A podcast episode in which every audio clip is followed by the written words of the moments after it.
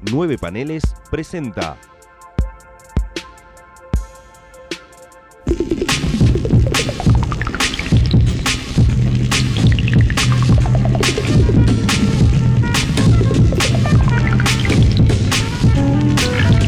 Hermandad condenada.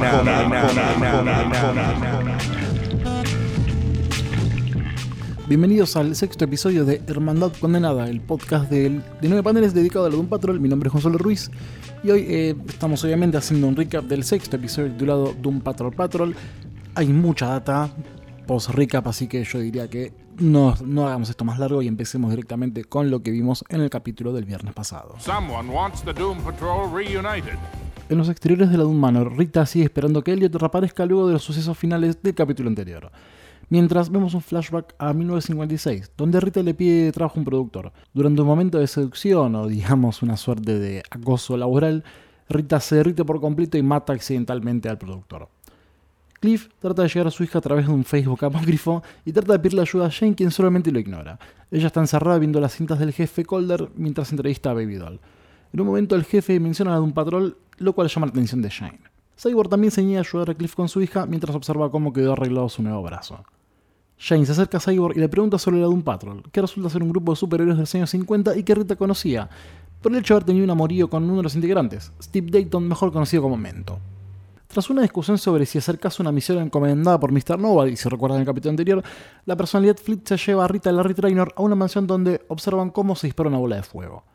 Hay dos mujeres donde una ataca a Jane con otra bola de fuego, pero ella toma la personalidad de Sandadi y contraataca. Sin embargo, la cámara rota y vemos que ahí estamos en una escuela de jóvenes metahumanos. Mientras Jane y las dos mujeres están por empezar una pelea, sale una persona de la mansión que llama a Jane por su nombre y le pregunta dónde está Niles. Sorprendida por el hecho de ser reconocida, admite que iba a preguntar lo mismo. De vuelta en la Doom Manor, Silas Stone está junto a con su hijo para ayudarlo con el accidente ocurrido en el capítulo anterior, demostrando lo mal que le cae que Víctor esté con alguien como Niles Calder. De vuelta a la mansión anterior, justamente la persona que vimos anteriormente guía a Larry y a Jane por el edificio. Cuenta que tras el final de la Doom Patrol, Niles decidió usar ese lugar como escuela y tanto Mento como Ria y Arani, las mujeres vistas anteriormente, aceptaron quedarse como profesores. Estamos obviamente ante una antigua Doom Manor. Durante la charla, Larry le pregunta a quien ahora conocemos como Josh Clay si estuvo alguna vez en el ejército. Sin embargo, en un momento del paseo, Joshua señala una habitación diciendo que le pertenece a Jane. Nuevamente desconcertada, ella le pregunta a qué se refiere, a lo que Clay responde si no era por eso que había venido. Por su lado, Rita, que se quedó en el patio, tiene un flashback a una vieja entrevista con el jefe y su primer encuentro con Steve Dayton. Y en el presente ambos se reencuentran con la particularidad que él no envejeció en absoluto. Al irse ambos de cámara, la imagen titila por un segundo. Jane le cuenta a Joshua lo ocurrido con el jefe, pero él responde diciendo que no pudo ayudarlos. Jane trata de saber por qué tenía una habitación para su nombre y comienza a sospechar de por qué no quería que Arani escuchara más sobre Mr. Nobody. Insistentemente, Jane acepta irse con tal de que le cuente qué más sabe de Nobody. Arani sigue mostrándole el lugar a Larry, que no parece interesado en absoluto. La imagen nuevamente vuelve a titilar y Larry lo nota. Arani dice que es culpa de los estudiantes y de su marido que los apoya, revelando que su marido es Niles Calder. Steve Dayton le muestra a Rita una habitación con trofeos de la antigua de un patrol. Nuevamente vemos otro flashback de una sesión entre Steve y Rita que culmina con un beso entre ambos y posteriormente un romance que he mencionado anteriormente. En la actual Doom Manor, Silas duerme a Cyborg para, para rebotear su sistema, mientras repara un daño que sufrió Cliff tras la explosión del cañón. Durante el reparo, Silas sigue prosticando contra el jefe, revelando que Nice le pidió su consejo para el diseño de Robotman, pero no le hizo caso. Robotman comienza a contarle qué ocurrió exactamente el día de la explosión y la charla se pone tensa entre ambos con un Glyph acusando a Silas de ser un insensible que no confía en su hijo. En la antigua Doom Manor, Arani le sigue contando sobre el casamiento con el jefe.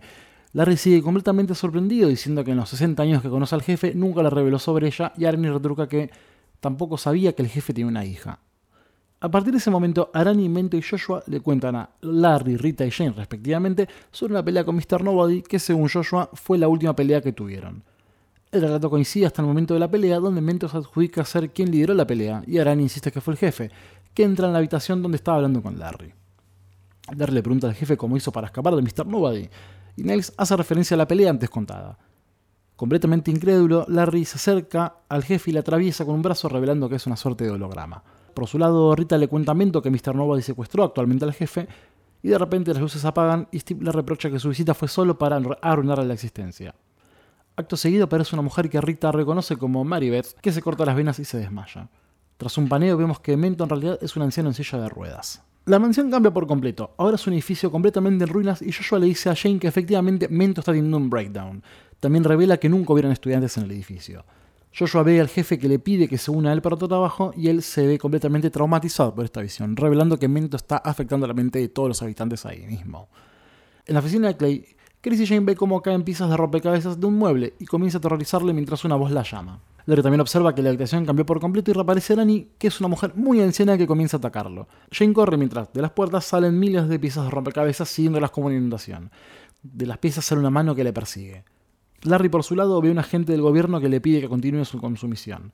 Su parte negativa sale del cuerpo y le saca el casco a Mento haciendo que todas las ilusiones desaparezcan.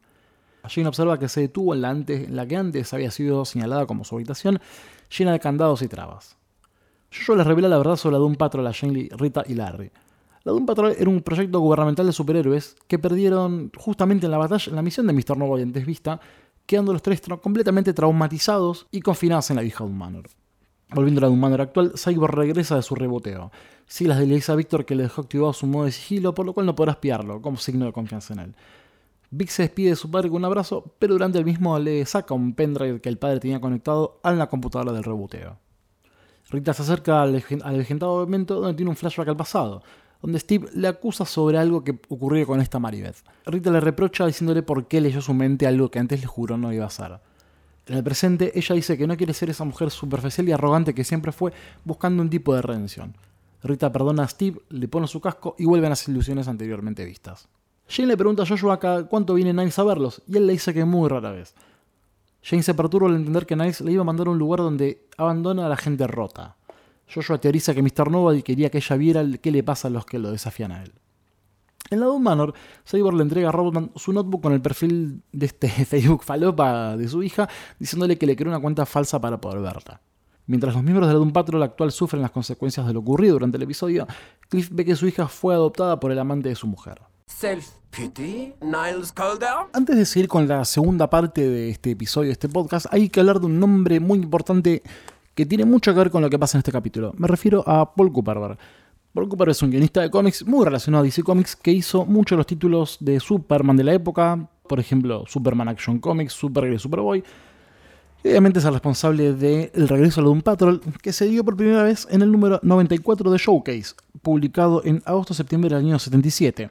Esto, la, nueva Doom Patrol duró únicamente tres números de showcase del 94 al 97, del 94 al 96, perdón, 94, 94 95 96, con la intención de que ocurriera una nueva serie posterior a esto que era Showcase, un título donde generalmente aprovechaban para relanzar nuevos conceptos y nuevas ideas, algo que hacía mucho DC Comics, pero lo que le jugó en contra a la Doom Patrol junto con otras cosas es el hecho del famoso DC Implosion, que es cuando a finales de los 70 justamente DC entra a cancelar las mansalva un montón de números básicamente porque los números no estaban acompañando las ventas.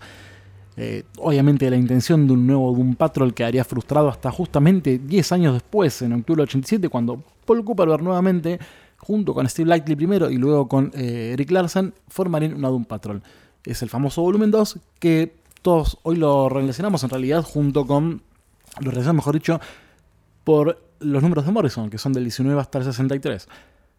Hoy en día, si estás escuchando este podcast en su semana de salida oficial, eh, tuvimos una muy buena noticia hace muy poco tiempo, que fue el finalmente anunciado la reedición de la Bronze Age de un Patrol, que es todo lo que hizo Cooperberg junto con tres números de Mark Wolfman eh, con los Teen Titans, a lo que ya habíamos hablado cuando mencionamos a Cyborg en el segundo capítulo. Esto marca un presente, pues material que nunca había sido reeditado hasta el momento, la única manera de conseguirlo es con los sellos americanos, y nosotros tenemos la ventaja de que 5 fue lo que editó de un patrón únicamente en español, junto con un par de arcos de lo de Morrison, no mucho más, y de hecho eh, la de un patrón de Cooper está incompleta en un 5 porque faltan los últimos dos números que son parte del crossover con Invasión. Creo que solamente el número 17 está editado por 5 en un tie-in de invasión y el número 18 completamente está perdido.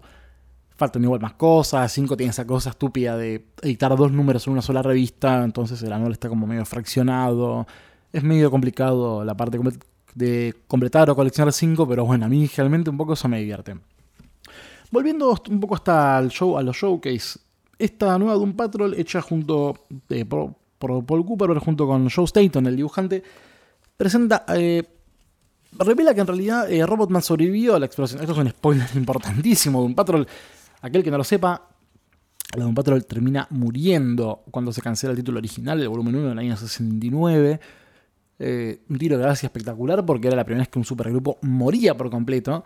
Y digamos, por 10 años no, no hubo una, una intención de volverlos a la vida. Fue hasta que Paul Cooper y Staton decidieron hacerlo. Y nos presenta una nueva formación con cuatro personajes. Obviamente Robotman, que fue el único que sobrevivió a la explosión. Y nos presenta por, por primer lado a Arani, Arani, justamente, que la vimos en esta serie. Este capítulo, perdón, que es Celsius. Arani conoció a Calder en su hogar en la India cuando él era un joven médico de los cuerpos de paz. Durante un proceso en el que él, ella, donde él le devolvió la salud a ella, se enamoraron y efectivamente se casaron. Él, trató, él descubre mucho más adelante que quien la ayudó a ella de manera, quien la ayudó a él para poder sanarla a ella fue el general Immortus, viejísimo villano clásico, viejísimo justamente de la Doom Battle, de la primera Silver Age. Ya lo hemos mencionado y si no, bueno, seguramente será mencionado cuando hablemos puntualmente qué pasa en la Silver Age. Eh, obviamente Calder medio que trata de evitar esa parte de la historia, pero bueno, Arani termina volviendo para estos números. Junto con Tempest, que es Joshua Clay, un desertor del ejército con poder de lanzar ráfagas explosivas de energía. Es muy gracioso que él se niegue a usar sus poderes, ya que es lo que ocurre justamente con Joshua Clay en la época de Morrison.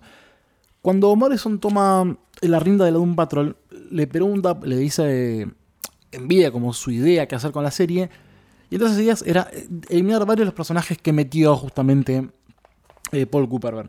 Entre ellos eh, fueron casi todos, de hecho, aprovechando la invasión, muchos de ellos murieron, desertaron o directamente quedaron en coma, como alguien que vamos a mencionar más adelante. Y Tempest eh, quedó como parte del cuerpo médico de la Doom Patrol, negándose por completo a ser un superhéroe. Si bien hace uso de sus poderes en algunos pocos momentos, no, no es lo que él busca en realidad, quiere alejarse por completo de ese mundo nefasto de los superhéroes que, bueno, de hecho es algo que dice con total firmeza Robotman en la Doom Patrol de, de Morrison, que es la Doom Patrol justamente es una picadora de carne de personas. Eh, bueno, parte de esta formación nueva de que a la que Robotman le dieron un nuevo diseño bastante feo, la verdad. Si bien Joe Staton es un. Espera, ¿dije bien? Sí, dije bien. Joe Staton eh, es un muy buen dibujante. El diseño nuevo de Robotman me parece bastante choto. Y un personaje que no, no voy, a, voy a nombrarla solamente, pero no veremos qué pasa si efectivamente tendrá su, su réplica en la serie, ¿no? Que es, que es Valentina Vostok, la mujer negativa, una cosmonauta soviética que fue poseída por una energía negativa que quedó huérfana después de la muerte de Larry Trainor. De la supuesta muerte, después descubrimos en realidad que no es así. Esto lo descubrimos justamente cuando Paul Cooper lanza su número uno junto con Steve Blackley recién en el 87. O sea, la Doom Patrol tardó muchísimo tiempo en volver. Estamos hablando de casi 20 años entre sus primeras apariciones y el volumen número uno del volumen 2 y que tampoco le fue muy bien. O sea, Morrison entra básicamente para ver si podían levantar a este muerto, que a Dios gracias, si no estaríamos acá, pudo lograrlo. Y el personaje que nos queda es el de Ria Jones, que la conocemos como Lodestone, que fue introducida en el número 3 de Doom Patrol, del volumen 2 obviamente. Ria Jones era la hija de un oficial de las Fuerzas Aéreas que a menudo salía en misiones secretas también, que mm, en su momento se presumía que su padre había muerto y ella, viendo que era el único pariente vivo que tenía, se escabulló de manera oculta para ver qué pasó. Y lo que vio es que había un. Su padre estaba trabajando en un reactor nuclear, básicamente. Que quiso entrar a avisarle y fue víctima de una tremenda descarga eléctrica que mató a su padre finalmente. Y ella quedó viva con poderes magnéticos. Una historia muy trágica. Y algo que me gustaría hacer un poco de hincapié. Muy gracioso el hecho de que sea referencia a una escuela de metahumanos. Creo que ya lo había mencionado, si no lo voy a mencionar muy por arriba ahora porque también es algo para hablar largo y tendido. Esta paridad extraña que hubo entre X-Men y Doom Patrol, de hecho Arnold Drake, creador de Doom Patrol, acusó muchísimas veces a la gente, de, al bullpen de Marvel por robar las ideas. Es algo que no está de todo comprobado porque si bien X-Men y Doom Patrol salieron en el mismo año, año 63 si no me falla la memoria, habían ciertos meses de diferencia. No eran muchos, pero hay ciertos meses de diferencia y muchos trabajaban en ese momento, igual que ahora también, ¿no? Digamos, trabajaban de par a par cada uno. Mm, podía ocurrir que alguno le contara algo de otro. También están los dos ambos en Nueva York. No se sabe si es cierta si efectivamente Stan Lee y Kirby robaron el concepto de X-Men Doom Patrol.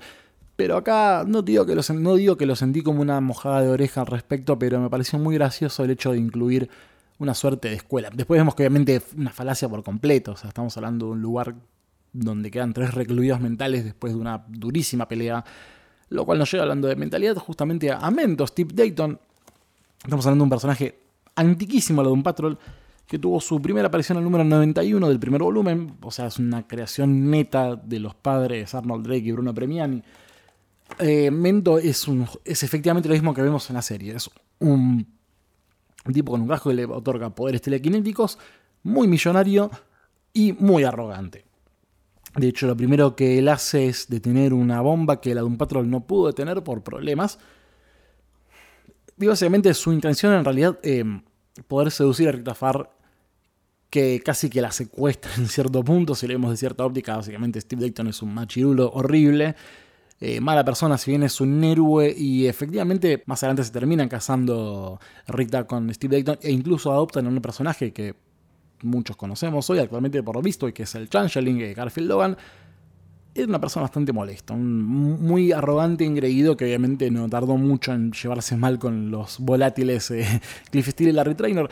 También tenemos muchos easter eggs y uno justamente del relacionamiento que es cuando vamos a la sala de trofeos se ve el traje de Garwax. Garwax es un clasiquísimo villano de la de un patrón de Silver Age, que es este alien, alien verde y obeso que también volvería para la de un patrón de Cooperberg, que en un enroque medio extraño se terminan aliando los dos. En realidad Garwax, descubrimos al leer el número que amenaza a Mento para que sea su socio.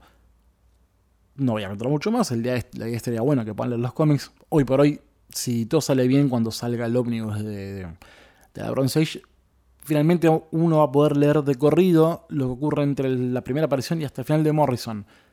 Hay un bache muy importante que es el final del volumen 2, que son los números de Rachel Pollack, John. Goody, John Byrne, Kate Giffen. Bueno, actualmente lo de Gerard Way tiene sus dos TPBs que incluyen todos sus 12 números, no son mucho material. También, bueno, es muy fácil de conseguir porque es bastante reciente en cierto sentido. Así que tenemos muchísimos nombres clásicos que se unieron en esta formación bizarra que mezcla lo mejor, entre comillas, de dos mundos, que es la Silver Age y el Bronze Age, de los principios del volumen 2. Tengo que decir que estuvo muy bien llevado esa mezcla, la verdad no, no tengo ningún tipo de queja en absoluto. Sentí realmente esta suerte de Doom Patrol original o real Doom Patrol en realidad. Lo estamos viendo que lo que pasa con Cliff, Larry, Rita y Shane es que no son la Doom Patrol, son los personajes de Doom Patrol, están completamente. son un pollo sin cabeza. Lo cual está bien porque es algo que lo, lo, lo he nombrado cuando me he prosticado contra Cyborg. Esta cuestión de que la Doom Patrol siempre fue un equipo anárquico. Obviamente, las, sobre todo en Morrison, que tienen misiones, entre comillas, pero no actúan como deberían actuar la Liga de la Justicia. En ese sentido, son una cosa completamente distinta. El episodio, la verdad, tengo que decir, estuvo bastante bueno. Me pareció una linda película de terror. Si bien yo no sentí miedo, la atmósfera era espectacular. De hecho, la retrainer hace referencia a The Shining, El Resplandor, la película de, de, de Kubrick. Es bastante cierto. La, la, la, la, ola. Imaginen la ola de sangre, pero con rompecabezas, la mano del padre.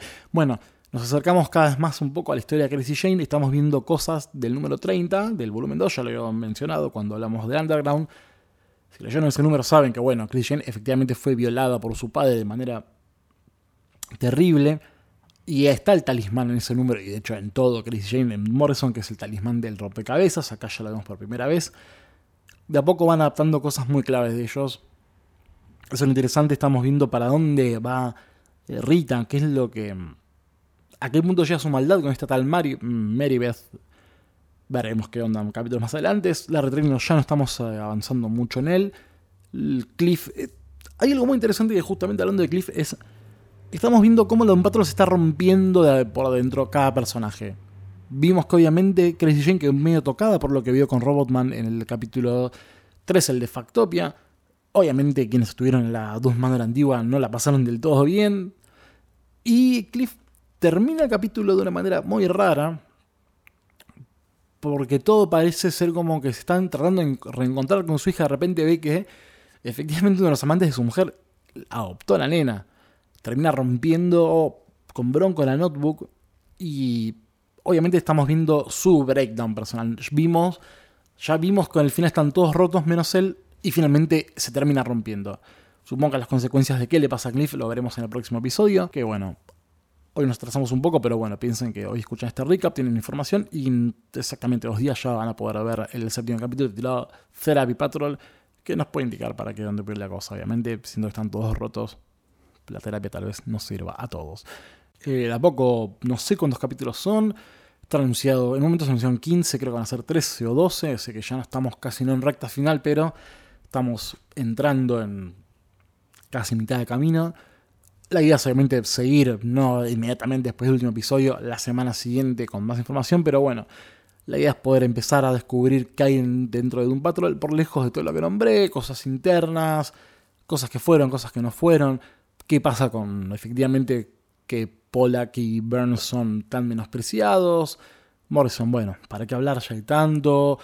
Hablar un poco de Paul Cooper, ver su nombre que no es muy tenido en cuenta creo estos personajes que ahora tienen su réplica, que su réplica, ahora van a tener su propio ómnibus finalmente, un acto de justicia. Una persona que mucha gente le ha acusado de ser como la versión X-Men de la Doom Patrol, siendo que eran más aventureros. De hecho, es el único que retoma personajes va, más adelante algunos aparecen, pero en ese momento, en el 87, incluso en comparación con lo de Morrison, es el único que revive personajes viejos como Immortus, Garwax, el hombre animal vegetal y mineral. El único que aparece, por ejemplo, en Grant Morrison, aparte de Mr. Nobody, que es efectivamente Eric Morden de la hermandad del, del, mal original, es justamente el cerebro de Messi Mala, que, bueno, es un número muy, muy comentado, no creo que sea un spoiler muy grande, pero bueno, aparece un único número y mueren los dos. Explota algo que termina haciendo que ambos mueran. Es la única conexión que hay con el pasado de la Doom Patrol en de Morrison, que es como lo más conocido. Veremos eh, si efectivamente irán para ese lado la serie o también hará revivir estas viejas glorias. O sea, no hay menciones de Immortus.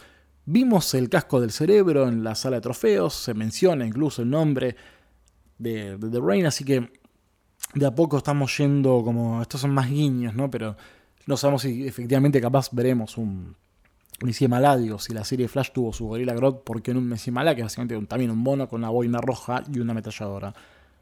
Mi nombre es Gonzalo Ruiz, estoy muy contento de acompañarles hoy, estoy muy contento por cómo va un Patrol, que para mí cada capítulo se supera. Me gustaría saber qué opinan ustedes sobre cada capítulo que va pasando, si les gusta, si no les gusta, que comenten. Tienen facebook.com barra 9 paneles, tienen Instagram que es arroba 9.paneles, en Twitter me buscan como arroba con mruiz y usan los hashtags la manda condenada o 9 paneles, mejor se no son los dos.